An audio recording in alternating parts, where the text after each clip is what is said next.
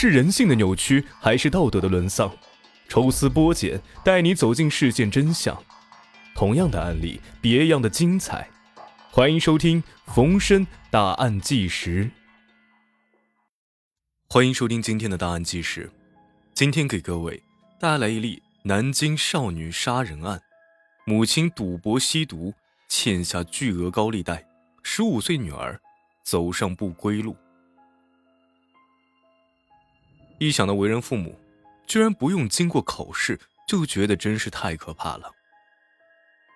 工作中啊，我们还需要不断的学习、考证、评职称，可是父母呢，却不需要任何的考核，直接就能上岗。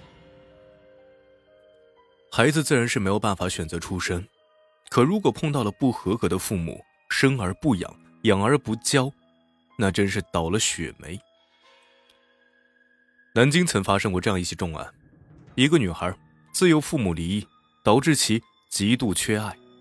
十几年后，落魄不堪的母亲才再次出现。女孩不想再做没妈的孩子了，所以不顾一切的原谅、接纳了母亲。然而，这位母亲非但没有回报女儿的爱，反而是亲手葬送了她的一生。一九九五年。十九岁的陈燕结识了男友李斌，两个人相恋没多久就过上了同居生活。本来两个人都还年轻，并没有结婚的打算。可是同居没有多久，陈燕就意外怀孕了。没有办法，陈燕只好和李斌匆忙结婚。第二年，陈燕生下了一个女孩，取名为李媛。李斌仅是普通工人，根本就挣不了多少钱。这让陈燕大为不满，要不是意外怀孕，她绝不会嫁给这样的男人。女儿出生后，处处都需要花钱，陈燕难以适应节衣缩食的日子，干脆在女儿五个月大的时候就和李斌离婚，抛夫弃女，远走高飞了。陈燕离开没多久，李斌就再婚了。为了讨好新妻，李斌只顾自己的小家庭，将女儿李媛交给了父母。对其根本不管不顾。李渊的童年根本没有父母的参与，随着年龄的增长，李渊逐渐懂事。他在上幼儿园的时候就羡慕其他孩子，因为他们都有父母来接。由于自幼缺少父母的关爱，李渊的心里十分自卑，他千方百计的隐瞒自己的身世，不想被同学嘲笑。小学的时候，李渊总是央求表姐假扮自己的妈妈。去参加家长会，对于李媛来说，爸爸和妈妈只是一个冰冷的词语，他从来就没有体验过被父母宠爱。为了弥补缺爱，李渊开始沉浸于想象中，他用日记和画笔虚构出一家幸福的场景。在李媛的日记中，会有爸爸妈妈带他去游乐园的故事，也有妈妈身穿长裙、漂亮的像个仙女的图片。从这些故事和图片当中。李渊得到了少许的安慰。等到上了初中，李渊也是大姑娘了，她的虚荣心也与日俱增。为了解决妈妈不在身边的问题，李渊编造道：“啊，我妈在澳大利亚做生意，身价几千万。”为此，同学们都称她为“澳包”。在同学看来啊，李渊满嘴谎话，爱慕虚荣，澳包也是对他的戏称而已。所以，李渊在班上根本没有知心好友。有一次，李媛摔伤了腿，在家中休养了几天。结果上学时，他却告诉同学，他妈回来了，这一次带他去香港玩了几天。从李媛的行为可以得知啊，他对母亲有一种偏执的思念。李媛对于母亲的思念，终于变成了现实。不过，母亲没能成为富婆，反而十分落魄。二零零九年，陈燕回到南京，找到了李媛。自从离开女儿过后，陈燕过得并不如意。她结了三次婚，都没有一个好的结果，纷纷以离婚而结束。生活的不如意，让陈燕意志消沉，开始沉迷于赌博和吸毒。当最后一任丈夫把她扫地出门后，陈燕发现了自己竟然无处可归，最终只能厚着脸皮来投奔女儿了。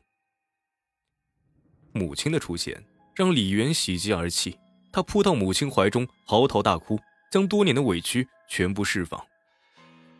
虽然母亲很落魄，但李渊并没有嫌弃她，只要能和母亲在一起，他就心满意足了。开始的时候呢，李渊的爷爷奶奶并不想让陈燕住在家里，尤其是陈燕恶习不改，还带男人回来留宿。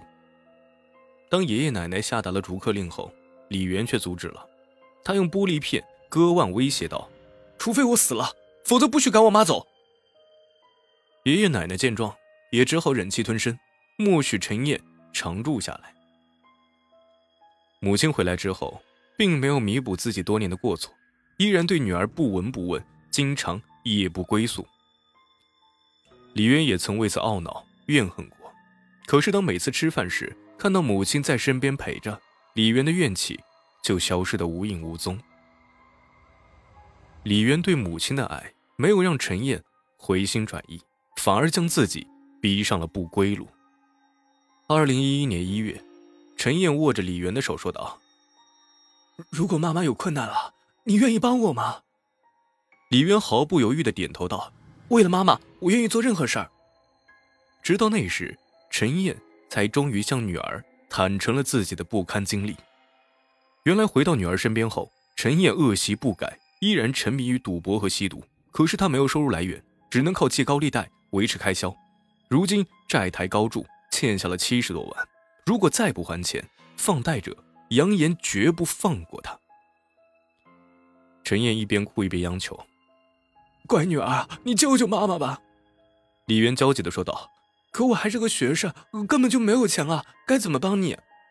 陈燕提出了一个疯狂的计划：“你找几个有钱的同学，咱们来绑架他们，就都有钱了。”母亲的计划让未成年的李渊吓得一直摇头，可是看着陈燕一直哀求，李渊最终动摇了，艰难的点头答应下来。他可不想再失去母亲了，哪怕是犯罪也在所不惜。经过多方打探，李渊将目标锁定在同班同学小燕身上。他的父母是开汽修厂的，家里肯定有钱。二零一一年二月二十五号，陈燕和李渊买了行李箱、透明胶带和安眠药，计划进行绑架杀人。然而实施过程中出现了意外，本来按照计划。李渊以过生日为由约小燕吃饭庆祝，然后将其绑架。可是小燕十分厌恶这个李渊傲包，无论李渊怎么说，她纷纷予以拒绝。眼看计划就要失败，李渊只好临时决定换一个目标。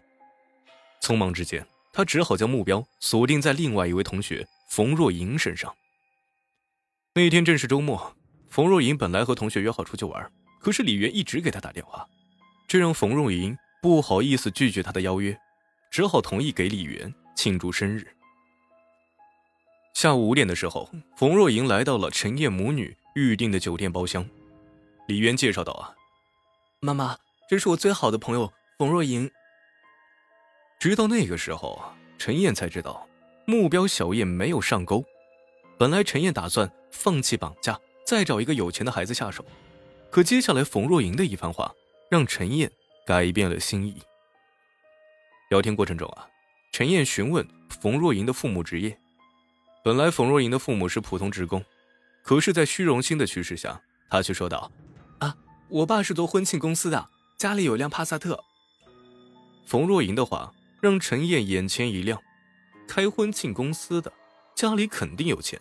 于是，趁着冯若莹上厕所的机会，陈燕在饮料里面放入了安眠药。等到冯若莹喝下饮料，很快昏睡了过去。随后，陈燕和李媛将冯若莹扶上车，匆忙离开了酒店。行驶到紫金山附近时，那个地方比较偏僻，人烟稀少。冯若莹逐渐苏醒过来，她本能的大声喊叫，一下子吓坏了陈燕和李媛。陈燕赶紧将车停下，然后狠狠地掐住了冯若莹的脖子，而李媛则是按住了她的双手。最终，冯若莹窒息而亡。陈燕和李媛决定。继续勒索钱财。冯若莹死亡后，陈燕用冯若莹的手机给她的爸妈发了短信：“你女儿在我手上，准备三百万赎人，不许报警，否则撕票。”随后，陈燕又用女儿李媛的手机给自己和李斌发了一条类似的短信，然后就匆忙回家。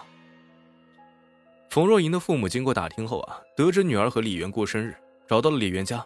结果陈燕哭着拿出短信说：“我女儿也被绑架了。”最终，李斌和冯若莹父母决定报警。陈燕永远拿不到那些钱了。眼见他们报警后，陈燕深知计划失败了。第二天，李媛出现，他和母亲陈燕去销案。冯若莹的父母焦急地询问女儿的下落，结果李媛说道：“我和冯若莹为了逃避考试，假装绑匪给自己的父母发的短信。”那么冯若莹在哪儿呢？李媛撒谎道：“啊，她去扬州见男网友了。”李媛的话让冯若莹父母十分怀疑。为了问出女儿的真实下落，冯若莹的父母甚至给李媛都跪下了。然而李媛始终一脸漠然，坚持自己的说法。直到几天后，办案人员在陈燕的后备箱中发现了冯若莹的尸体，一切才水落石出。陈燕和李媛被捕后，面对审讯。陈燕将所有的责任推到了年仅十五岁的女儿身上。陈燕声称女儿和冯若莹有矛盾，设计将其杀害，自己只是帮忙处理尸体而已。这样的谎话岂能骗过办案人员？最终，冯若莹父母决定谅解李媛，毕竟她还是一个孩子，而对陈燕则要求处以极刑。经过审判，陈燕被判处死刑，李媛则被判处有期徒刑九年。一个十五岁的女孩，因为迟到的母爱，最终做出如此疯狂的事儿，实在让人悲叹不已。合格的父母会让孩子健康成长，心智健全，一生受用；而不合格的父母，则可能毁了孩子的一生。